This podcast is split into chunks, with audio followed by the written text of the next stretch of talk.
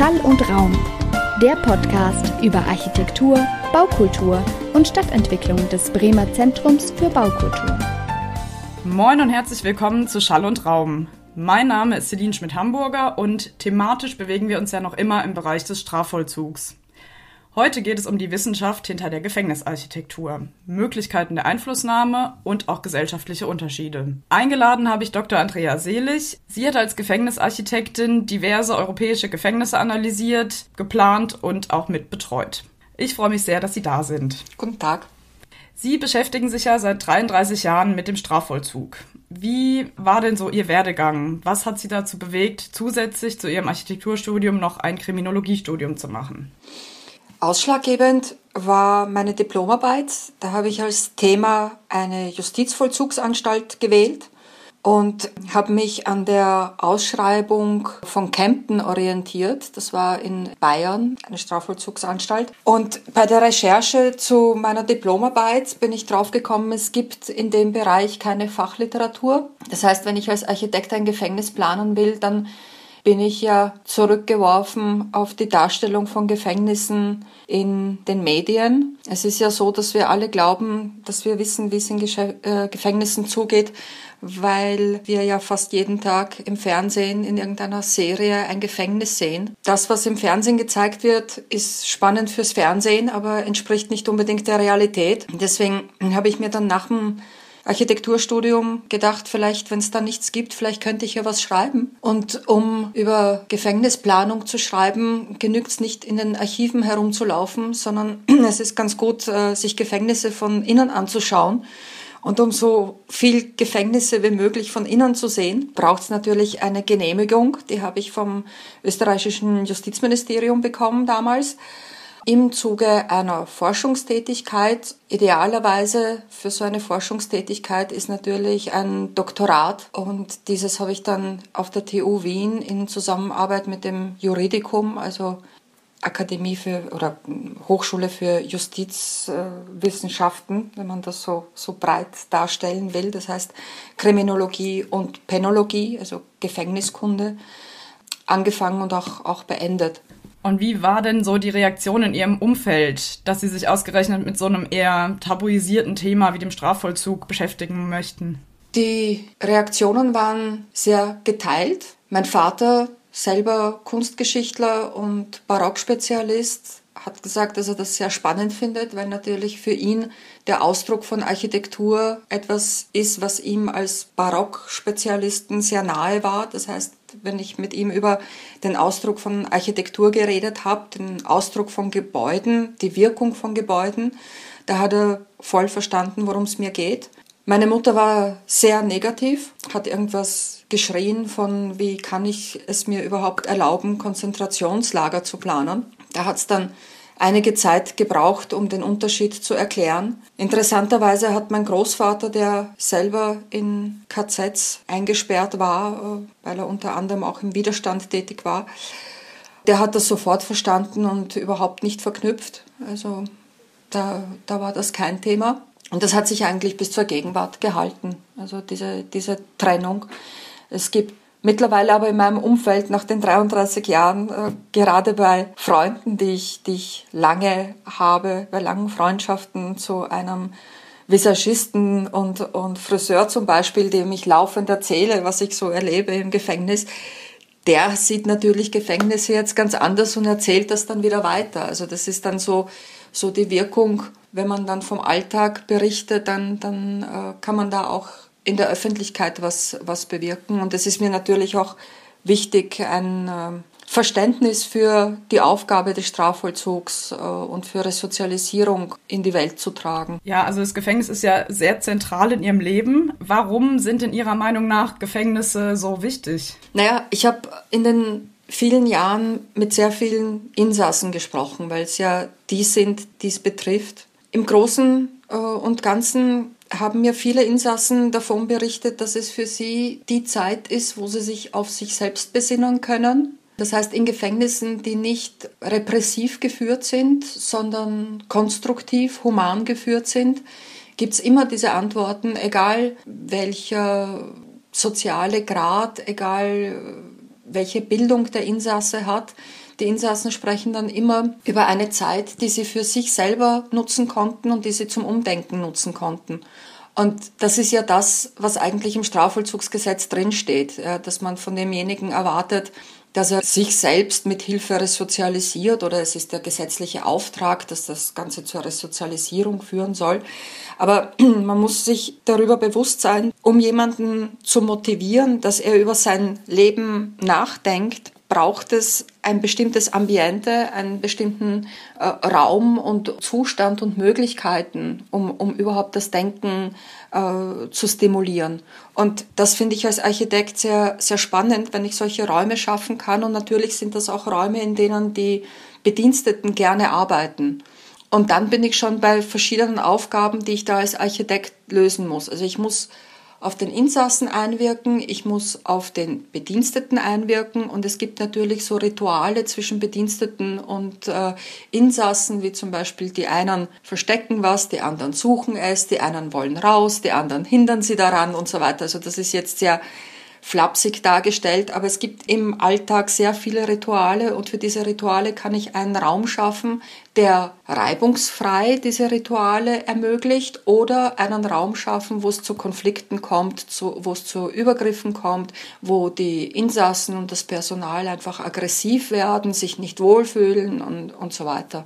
Die Entstehung des Gefängnisses hat ja schon eine ziemlich lange Geschichte. Und Ende des 18. Jahrhunderts gab es ja dann irgendwann die Forderung nach, in Anführungszeichen, humaneren Strafen, was ja so ein bisschen diese öffentliche Geißelung und Zerstückelung von Menschen so ein bisschen dann ablösen sollte. Wie kann man denn sowas in Alltagssprache übertragen? Und was sind diese humaneren Strafen eigentlich? Also was, was spannend war, ist, dass man dazu übergegangen ist, den Freiheitsentzug als Strafe wahrzunehmen. Und zwar auch als Möglichkeit der Repräsentation der einzelnen Länder in der, in, in der Fortschrittlichkeit im, im Zugang zum, zum Strafen. Das heißt, man hat Leibesstrafen und wie Sie gesagt haben, dieses Zerstückeln und, und Foltern hat man als rückwärtsgewandt gesehen und den Freiheitsentzug als fortschrittlich. Und was dann natürlich spannend war, ist, ähm, dass natürlich eine Forderung nach einer architektonischen Lösung auf dem Tisch lag. Ja und äh, dass man auch in dieser architektonischen Lösung wieder zwei unterschiedliche und sich auch widersprechende Tendenzen sieht. Einmal was Repressives und einmal was Humanes, Konstruktives. Und dafür stehen diese zwei Begriffe. Das eine kennen wir als pennsylvanisches System und das andere kennen wir als Panoptikon oder Auburnsches System. Das sind zwei Begriffe, die sehr oft verwechselt und vermischt werden. Hat unter anderem damit zu tun,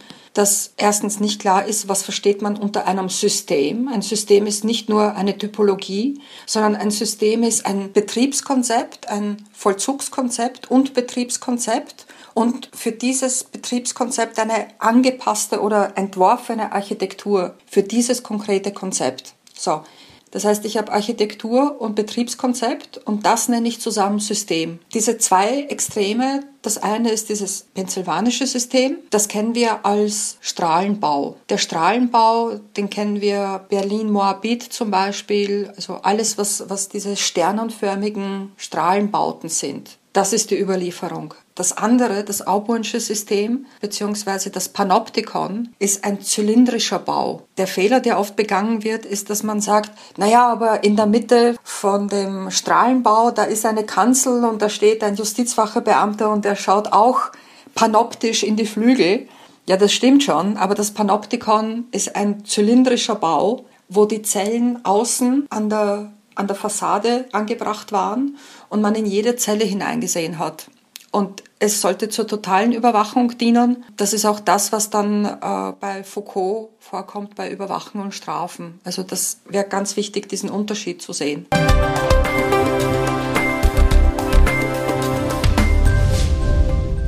Urban Legends Der französische Philosoph, Soziologe und Psychologe Michel Foucault setzte sich mit dem modernen Strafsystem im Europa des frühen 18. Jahrhunderts auseinander, was er in seinem Werk Überwachen und Strafen niederschrieb. Für ihn war der Strafvollzug vor allem militärisch geprägt und dieser eng mit einer institutionellen Macht und seiner Demonstration gegenüber den Gefangenen verknüpft. In seinem Buch stößt man vor allem auf die Machttechniken von Einschluss, Partialisierung, also der festen Zuweisung im System, sowie einer Hierarchisierung, einer Einteilung der Gefangenen nach Rang und Status. Zudem kommentierte er den bentheimischen Überwachungsbau des Panoptikums, einem kreisförmigen Gebäudekomplex, der einer Instanz ermöglichte, Insassen komplett unerkannt vollständig zu überwachen. Vor allem zog Foucault auch Parallelen zu anderen öffentlichen Einrichtungen wie Krankenhäusern, Fabriken und Schulen. So liefert der Soziologe noch heute einen wichtigen Beitrag für den öffentlichen Diskurs, wenn es um Überwachung geht. Michel Foucault, eine wahre Urban Legend. Da wir gerade bei äh, den humaneren Gefängnissen sind, Jeff Rosen, das ist ein äh, US-amerikanischer Jurist und auch Professor für Rechtswissenschaften, der hat mal in einem TEDx-Talk auch über eben humanere Gefängnisse in Deutschland, also in dem Fall im Vergleich zu texanischen Gefängnissen gesprochen. Und das zeigt so ein bisschen, dass natürlich verschiedene Länder eine verschiedene Sicht auf Strafvollzug haben. Warum unterscheiden sich denn die Haftanstalten im internationalen Vergleich so stark? Das hat mit verschiedenen Dingen zu tun. Das eine ist, es ist die Gesetzgebung, die, die unterschiedlich ist in den einzelnen Ländern. Es ist die Geschichte, die unterschiedlich ist und es ist die Strafpolitik, die unterschiedlich ist. Wir haben zum Vergleich jetzt zum Beispiel in Tschechien im Moment eine Mittelbehörde zwischen dem Justizministerium und den Justizanstalten. Und diese Mittelbehörde drängt dazu, dass man in den Justizanstalten bewaffnetes Personal hat. Dieses bewaffnete Personal ist gleichzusetzen oder ist gleichgesetzt mit der Polizei und der Armee. Und jetzt ist es so, dass je mehr Insassen ich habe, desto mehr Planstellen bekomme ich für bewaffnetes Personal. Es ist wünschenswert für die Vollzugsdirektion, mehr Planstellen von bewaffnetem Personal zu haben. Das heißt, das Interesse ist mehr Insassen, mehr Personal. Das Interesse ist leider nicht in Richtung humanem Strafvollzug. Das heißt, weniger Insassen, mehr Quadratmeter pro Insasse, weniger Rückfallsquote. Ganz im Gegenteil, mehr Rückfallsquote heißt, ich habe mehr Insassen. Wir sind bei einer Rückfallsquote zwischen 75 und 80 Prozent. Das ist auch der Grund, warum ich im Moment nicht fürs tschechische Justizministerium arbeite. Sie hatten ja gerade schon mal Foucault angesprochen. Und er äh, sagt ja in seinem Buch, dass die Bestrafung des Körpers abgelöst wurde durch eine Bestrafung der Psyche und Seele in Gefängnissen heutzutage oder damals zutage, als er das Buch schrieb. Man könnte also sagen, dass die Funktion sich schon geändert hat beim Bestrafen. Die Architektur ist aber immer noch da. Welche Funktion hat denn Architektur in Bezug auf die Resozialisation? Ich glaube, diese Frage hat zwei Aspekte. Ich würde den ersten hervorheben, wo Sie gesagt haben, es kommt zu einer Schädigung der Psyche. Das ist ein Thema, das nämlich die Architektur auch betrifft. Es gibt etwas, ein Fachbegriff nennt sich funktionelles Psychosyndrom. Das sind negative Haftfolgen. Negative Haftfolgen im Verhalten. Da gibt's regressiv-kindliches Verhalten, da gibt's ähm, das Festhalten an Ritualen, die man sich selbst erstellt, beziehungsweise an zeitlichen Abläufen. Da gibt's ein Festhalten an fixen Ideen und so weiter. Also da gibt's eine ganze Palette an, an Dingen. Es gibt aber auch körperliche Folgen durch Deprivation. Das heißt, durch die Minimierung der Sinnesreize kommt es dazu, dass ich mich körperlich anders fühle, weil natürlich die Minimierung der Sinnesreize äh, wirkt sich auf äh, meinen äh, Stoffwechsel aus. Das ist vielleicht etwas, was wir jetzt in Zeiten des Lockdowns auch spüren, wenn wir länger als zehn Tage nicht aus der Wohnung gehen und nach zehn Tagen aus der Wohnung gehen, gehen wir vielleicht mit einem anderen Gefühl über die Straße, als wir es bislang gekannt haben. Wir sehen uns vielleicht Menschen anders an.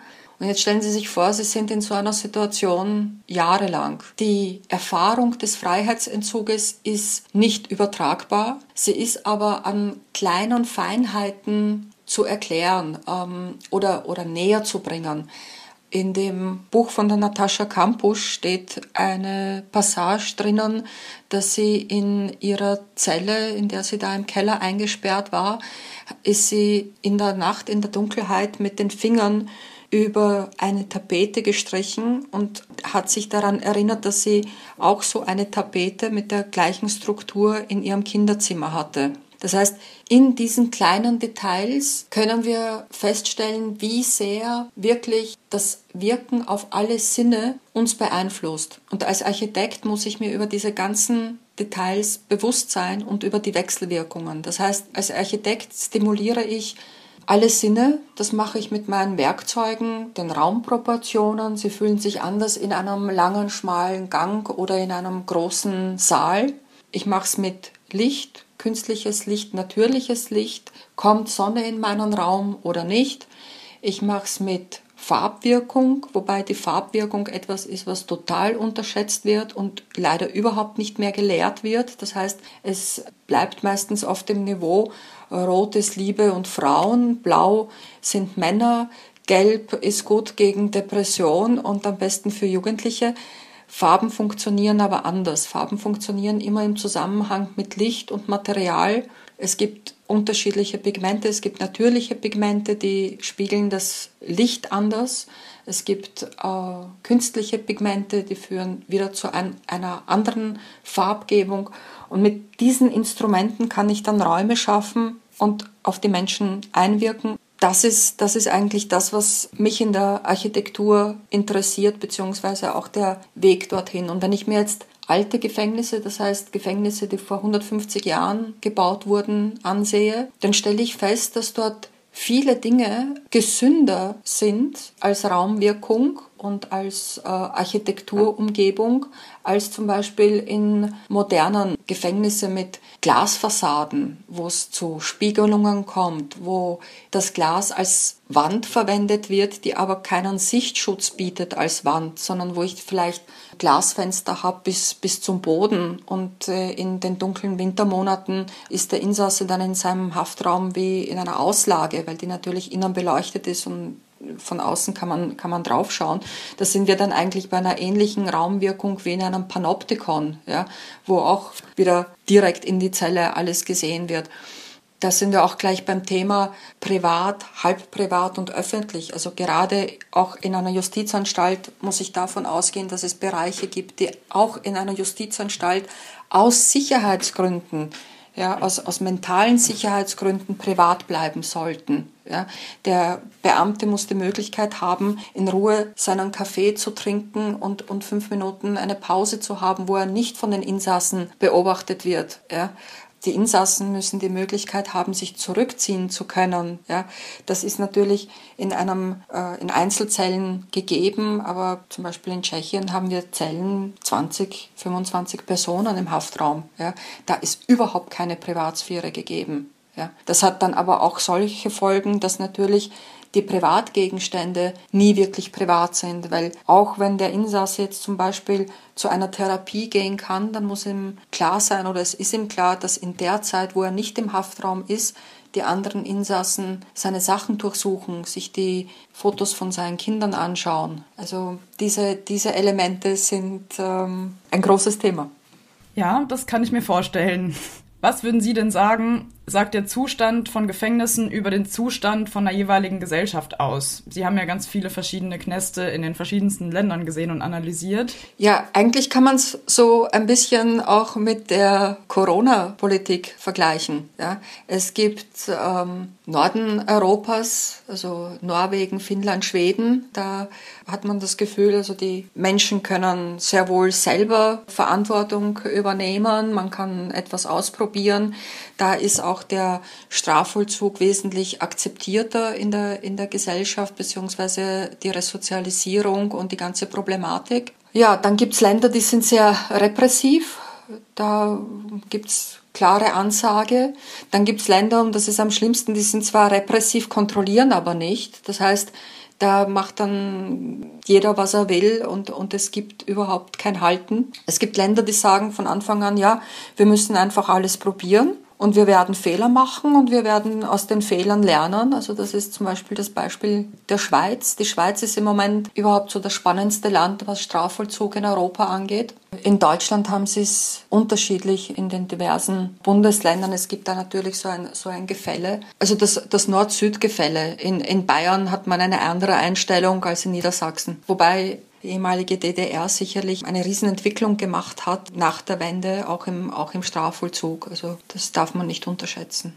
Während Ihres Studiums, das haben Sie ja vorhin schon mal gesagt, haben Sie festgestellt, dass es eben kaum Literatur gibt zum Bau von Gefängnissen. Und Sie haben sich ja dann entschieden, Ihr Buch zu schreiben. Auch in der Forschung gibt es irgendwie wenig über die, die Auswirkungen von Architektur auf Strafvollzug. Warum denken Sie, ist es so? Und wie werden denn sonst die Planenden von Gefängnissen ausgebildet? Ähm, Architektur wurde unterrichtet an äh, technischen Hochschulen und es gab eine Reform der technischen Hochschulen. Ein Teil der technischen Hochschulen war beim Militär gelagert in den Kavallerieschulen. Und in der Zeit, es war so um 1850, 1860, wo die Reformen, die Hochschulreformen stattgefunden haben, hat man nicht gewusst, wo soll die Architektur angesiedelt werden. Gehört sie zu den schönen Künsten oder ist sie rein technisch? Und dann hat man sich darauf geeinigt, ja, sie ist rein technisch, dann gehört sie auf die technische Hochschule und ein anderer Teil hat gesagt, nein, sie gehört zu den schönen Künsten und dann war sie auf den Architekturakademien. Und in dieser Zeit, als die Militärakademien quasi die Architektur losgeworden sind, ist der Unterrichtsgegenstand Fortifikationsanlagenbau, hieß das damals, aus den Lehrplänen gefallen. Und genau da waren Gefängnisse angesiedelt als Planungsgegenstand.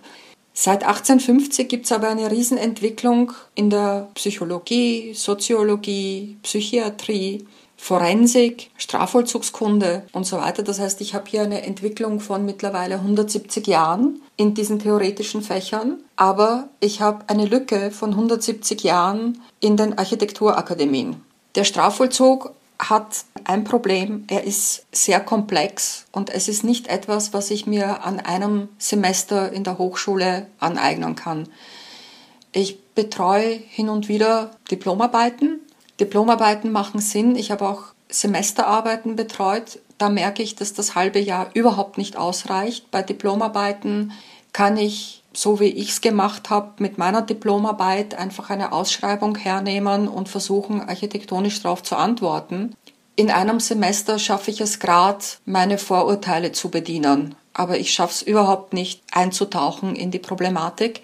Um Strafvollzug zu verstehen, reicht es nicht, Bücher zu lesen. Es reicht auch nicht, in eine Justizanstalt zu Besuch zu gehen. Und es gehört eigentlich dazu, dass man in Justizanstalten gearbeitet hat, am besten in verschiedenen Justizanstalten, um einfach das System zu verstehen. Also die Verbindung zwischen dem Betriebskonzept, dem Vollzugskonzept und der Architektur. Und das am besten, um frei zu sein von, von dem, das habe ich schon mal gesehen, das ist gut, das mache ich jetzt auch so. Um da drüber zu stehen, ist es ideal, wenn man in verschiedenen Justizanstalten in verschiedenen Ländern gearbeitet hat. Dann so nach 50, 60 Anstalten kann man schon wenn man neu in eine Anstalt kommt, sich orientieren und erkennt, was funktioniert gut, was funktioniert nicht. Und man kommt auch dann drauf, dass Dinge, die in einer Anstalt gut funktionieren, baulich, können in einer anderen Anstalt nicht funktionieren, weil die Mentalität der Leute eine andere ist, beziehungsweise also, oder eben in dem, in dem Land oder die äh, Form des Vollzugs eine andere ist. Das heißt, ein gut geplantes Gefängnis kann ich nicht hernehmen und in einem anderen Land genauso hinstellen. Das wird dort nicht funktionieren. Der zweite Teil der Frage hat darauf abgezielt, wie Leute ausgebildet werden heutzutage, die Gefängnisse planen. Ehrlich gesagt gar nicht. Man ist angewiesen auf die Ausschreibung. Und es hat mich sehr gefreut, vor einigen Jahren ähm, in der Schweiz gab es die Ausschreibung für einen Gefängnisneubau, wo die Behörde, die das ausgeschrieben hat, gesagt hat, wir suchen nicht ein fertig geplantes Gefängnis, sondern wir suchen ein Architekturbüro, das für uns ein Partner ist und wir planen das dann gemeinsam. Und zwar haben die erkannt, dass diese gemeinsame Planung ein Handicap hat. Es gibt Leute, die verstehen was von Strafvollzugsalltag, aber das sind nicht die, die was von Architektur verstehen. Es, sind Leute, es gibt Leute, die verstehen was von Architektur, die verstehen aber überhaupt nichts von Strafvollzugsalltag. Und diese zwei Gruppen sprechen nicht unbedingt die gleiche Sprache. Einen Architekturplan zu lesen bedeutet ja nicht, dass ich erkenne, wo, ein Tür, wo eine Tür und ein Fenster ist, sondern als Strafvollzugsarchitekt muss ich an einem Plan erkennen, wo meine neuralgischen Punkte sind, wo es zu einer Bedrohung kommen kann oder ob eine bestimmte Form von äh, Vollzugspraxis in diesem Bau überhaupt möglich ist. Ja, das heißt, ich muss die ganzen Funktionsabläufe kennen und ich muss den Plan so lesen können, dass ich meine Funktionsabläufe sehe in dem Plan. Die sind dann natürlich nicht eingezeichnet, ja, aber ich sehe sie, ob sie dort genug Raum haben. Und ich kann auch erkennen, zu welcher Situation bzw. Atmosphäre es in dem ganzen Gefängnis kommt. Ja, das hat dann was mit Proportionen und Material zu tun und uh, der Länge der Gänge und, und uh, Raumproportionen, Typologien und so weiter. Sie haben 2018 im SRF mal gesagt, dass die Basis eines guten Gefängnisses immer eben diese Mischung ist aus einem guten Betriebs- und Vollzugskonzept und dass darauf eben die Architektur aufbaut und man aber eben auch ein Verständnis für das Alltagsleben im Gefängnis braucht oder wie das eben gestaltet ist. Wie kann man denn Alltag gestalten, wenn dieser künstlich ist, wie im Gefängnis, also von außen vorgegeben, oder wenn denn Inhaftierte vor ihrer Haft gar nicht so richtig hatten? Ja, ich glaube, das ist gar nicht so schwierig, weil wenn wir mit den Grundbedürfnissen anfangen, die jeder Mensch hat, das heißt zu schlafen, zu essen, sich zu freuen, sich zu waschen, dann sind wir eigentlich schon bei Aufgaben, die gelöst werden müssen. Und ich kann diese Aufgaben so lösen, dass sie Stress verursachen oder ich löse sie so, dass ich langsam in einen Zustand komme, der positiv stimuliert. Wenn ich nur einmal in der Woche duschen kann und es ist heiß, dann ist es Stress. Wenn ich nur in einem Raum mit fünf anderen oder 20 anderen Insassen duschen kann, dann ist es Stress. Wenn ich in einem Haftraum bin, zu zweit, zu dritt und das WC ist nicht baulich abgetrennt, dann ist es Stress. Ja? Und Sie sehen, dass allein bei diesen Dingen schon schreit das ja förmlich nach einer architektonischen Lösung. Ja? Wenn ich Essen nicht so aufbewahren kann, dass es mir nicht gestohlen wird, ist es Stress. Wenn das Essen schlecht ist, ist es Stress. Ja? Das heißt, wenn, wenn ich anfange bei diesen Grundbedürfnissen, dann kann ich mich ja daran schon sehr gut orientieren, was es alles braucht. Und dann habe ich mal die, die Grundbedürfnisse qualitativ hochwertig befriedigt. Und da, und da bin ich jetzt nur bei den Insassen gewesen. Ja? Beim, beim Personal ist es das Gleiche. Da wir gerade beim Thema Essen sind, Sie haben in unserem Vorgespräch, äh, ging es um das Thema Gefängnisarchitektur, die nur Mindeststandards erfüllt. Und das haben Sie mit einem McDonalds-Menü verglichen. Können Sie das nochmal für unsere Zuhörenden näher erläutern? naja, ähm, in der Architektur, und das betrifft aber die gesamte moderne Architektur, das, was ja die Architektur schön macht, ist nicht, dass ich strikt äh, die Bauordnung äh, Mindeststandards einhalte. Ja? Äh, die qualitativ hochwertige Architektur ist doch erst, wenn ich außerhalb von, von diesen Mindeststandards denke. Das heißt, wenn ich einen höheren Standard anstrebe. Und bei McDonald's ist es, ist es ja sehr ähnlich. Ja? Das kann hübsch auf dem Foto ausscha äh, ausschauen. Wie es dann schmeckt und wie man sich danach fühlt, wenn man es zu sich genommen hat, ist eine andere Frage. Wie der Körper darauf reagiert, ist natürlich nochmal eine andere Frage. Aber es geht als Essen durch und Leute zahlen dafür. Und, und in der gleichen Situation sind Strafvollzugsbauten. Ja. Es gibt Leute, die sagen, ja, schaut eh schön aus da auf dem Papier und wie es dem anderen damit geht, ist mir egal. Ich sitze ja da nicht drinnen. Ich unterschreibe, dass das jetzt so gebaut wird. Ja, da sind wir bei der Verantwortung. Das ist auch ein, eines der großen Probleme im Strafvollzugsbau, ist, dass die Verantwortlichen nicht unbedingt die Nutzer sind. Ja? Das heißt, wenn die Nutzer nicht eingebunden werden und es wird ihnen nur ein Bau vorgesetzt, ja, dann bleibt ihnen ja nichts anderes über, als mit diesem Bau irgendwie umzugehen. Ja? Es ist dann auch immer spannend zu sehen, wenn ein neuer Anstaltsleiter ein Gefängnis übernimmt, wie er sich mit dem neuen Gefängnis auseinandersetzt. Er setzt sich ja auf dem Niveau ein mit dem Vollzugs- und Betriebskonzept. Da baut er dann meistens etwas um oder versucht irgendwas zu verändern. Manchmal baut er dann auch etwas um oder verändert etwas baulich. Und es ist die Frage, ob er das im Einklang macht, ob es da wirklich zu einer Optimierung kommt. Das ist zum Beispiel ein, ein Thema, was mich sehr beschäftigt ist, ähm, ich nenne das Raumnutzungsoptimierung, also am, am besten mit den laufenden Instandhaltungskosten. Ja, wenn ich ein altes Gefängnis habe, das steht da schon seit 100 Jahren, es gab schon ein paar Anstaltsleiter, es gab schon ein paar neue Vollzugskonzepte und jetzt kommt wieder ein neuer Anstaltsleiter und hat eine Vision, Ich kann ihm dann zum Beispiel dabei helfen zu sagen, okay, Ihre Vision kann in Ihrer Anstalt so und so stattfinden und die laufenden Instandhaltungskosten könnten wir vielleicht wieder in ein einheitliches Farbkonzept zum Beispiel bringen. Ja, also das, das mit den Farbkonzepten ist so eine Sache, mit der beschäftige ich mich jetzt sehr viel in den letzten Jahren. Äh, das heißt, die Farbe, die er jedes Jahr sowieso ausgibt für die Instandhaltung, wenn die aber gut gewählt ist, dann hat das einen, einen riesen Einfluss auf, auf die Wirkung von einem Raum oder von den ganzen Räumen oder von den Raumabläufen.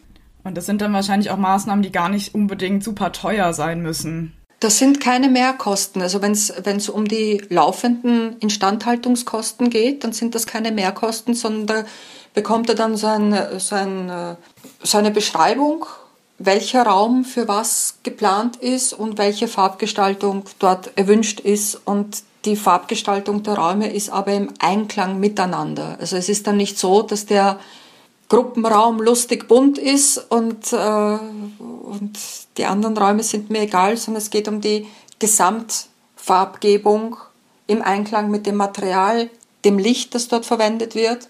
Also ob es Tageslicht gibt, wie die Orientierung der Räume ist, nach Süden, nach Norden, Osten, Westen, gibt es ja auch immer unterschiedliches Licht. Solche, solche Gesamtkonzepte eigentlich.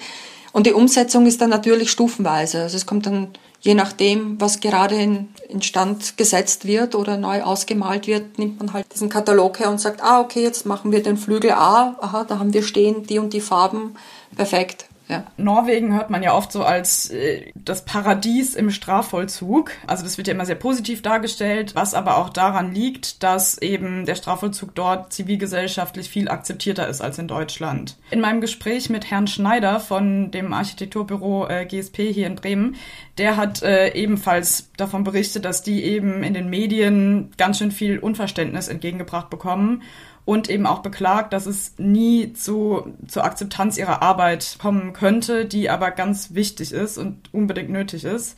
Wie kann man denn Ihrer Meinung nach in Deutschland zu einer höheren Akzeptanz kommen? An und für sich habe ich mit Medien nur positive Erfahrungen gemacht, also auch mit Medien in Tschechien, komischerweise, weil wenn man so ein paar Fakten sagt, wie zum Beispiel, dass die Investition in den Strafvollzug potenzieller Opferschutz ist und man mal darüber nachdenkt, was heißt potenzieller Opferschutz? Aha, das betrifft mich auch. Das heißt, wenn ich auf die Insassen so einwirke, dass sie nicht rückfällig werden, was heißt denn Rückfall? Rückfall heißt, dass es ein neues Opfer gibt. Ja, aber wenn ich auf den so einwirke, dass es kein neues Opfer gibt, dann hat das ja Sinn. Und dann sind wir schon wieder dabei zu definieren, okay, ein Gefängnis ist kein schwarzes Loch, wo die Leute verschwinden, sondern das ist ein Instrument, das gut genützt und gut genützt heißt, dass die Zeit, die der Insasse dort verbringt, gut genützt ist für den Insassen, durchaus eine Wirkung hat, die Sinn macht. Es gibt ja auch Menschen, ich habe ein paar gesehen, die wirklich gefährlich sind und wo es, auch wirklich eine Zeit lang braucht, um da zu einer Veränderung zu kommen. Und da braucht es einen differenzierten Zugang. Es ist natürlich vorneweg ist für mich die Kernfrage,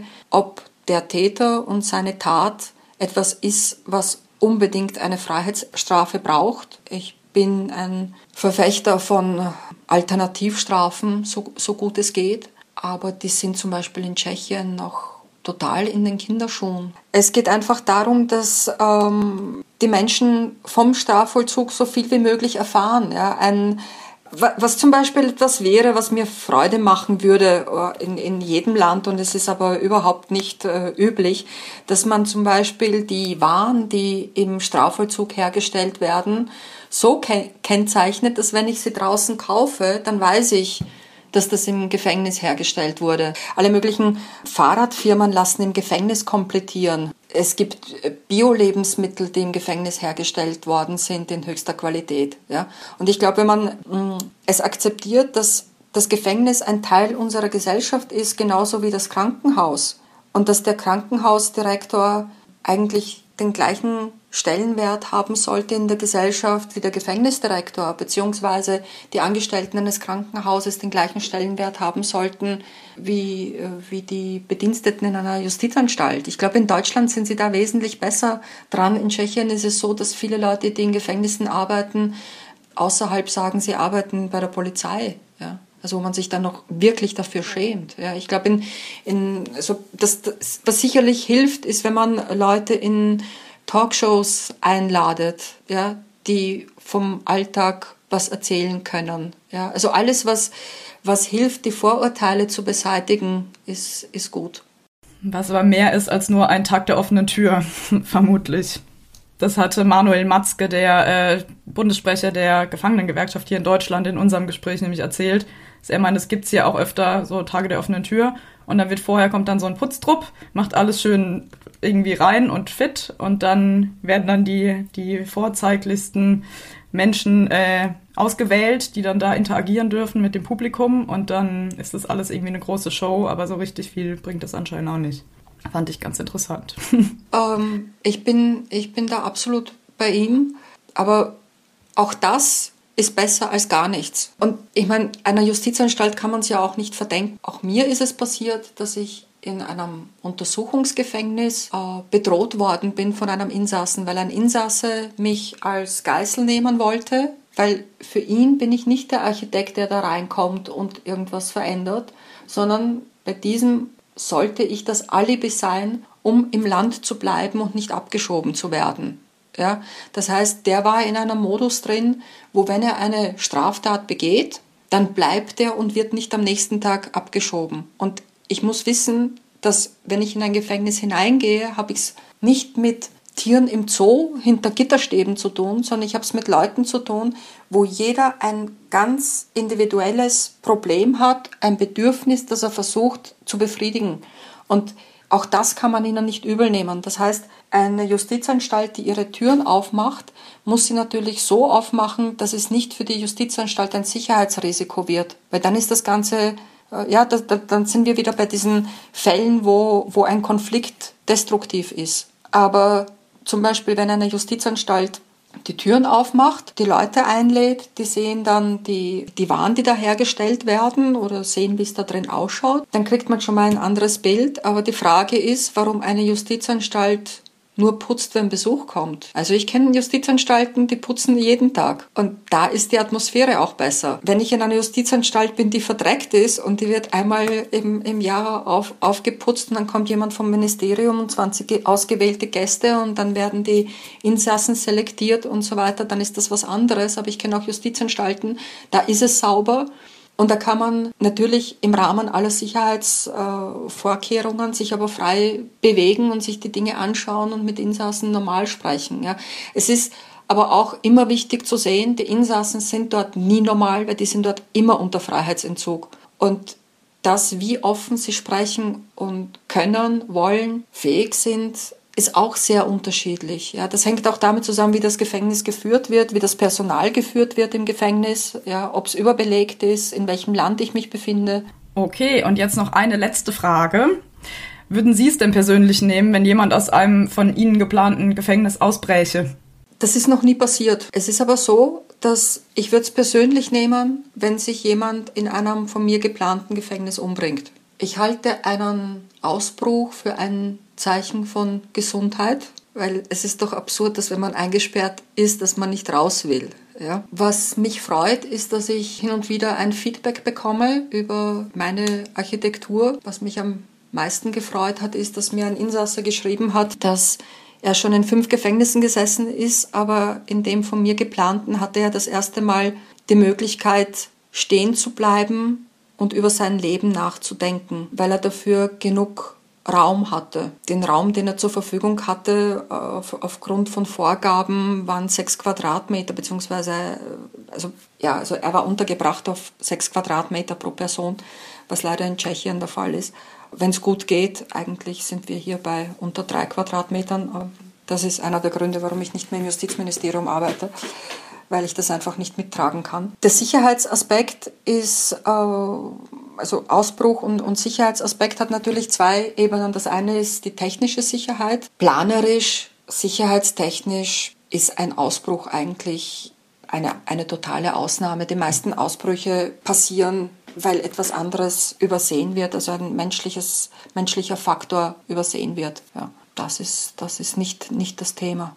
Aber wenn jemand, wenn jemand äh, sich dort umbringen würde und, äh, und so weiter, weil die Architektur so mies ist, das, das würde mir nahe gehen. Dann äh, bedanke ich mich sehr für das sehr informative und freundliche Gespräch und die ganzen Einblicke hinter die Gefängnismauern und wünsche Ihnen alles Gute. Dankeschön. Und, genau. ja, gerne.